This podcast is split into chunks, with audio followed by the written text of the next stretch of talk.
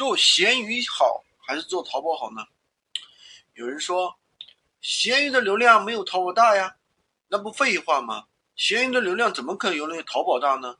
你要知道，淘宝的流量大，但是你拿不拿得到呢？淘宝的流量大，它的流量大部分是给天猫品牌方付费流量的。你如果想要白嫖，想要做免费流量，它怎么可能你到淘宝上能做得开吗？闲鱼它的流量是免费的，而且是平均分配的。什么叫平均分配？就是不管你是老鸟还是新人，都可以得到流量，对吧？哪怕你一个新手发的太烂，发的再烂，它也会流量。就好比有的人，比如说在闲鱼上，他是来清自己的一些二手商品的，他随便发一下，你觉得他就卖不出去吗？他也有一定概率卖不出去，对，也有一定概率能卖得出去，对不对？这就是闲鱼的一个好处，就是适合小白新人。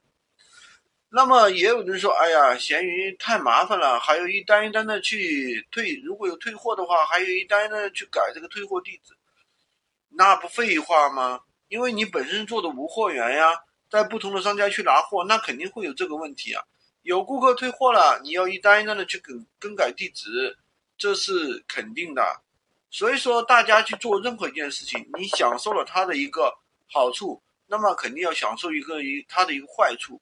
任何一件事情没有对与错，只有适合与不适合，对不对？那你说，那有的人愿意去做一些更高利润的，比如说。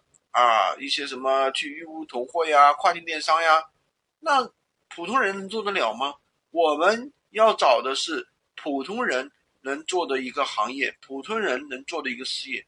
那如果说你只是一个普通人，那么我觉得可能咸鱼适合你，那就做一条咸鱼吧，争取咸鱼翻身。喜欢军哥的可以关注我，订阅我的专辑，当然也可以加我的微，在我头像旁边获取咸鱼快速上手笔记。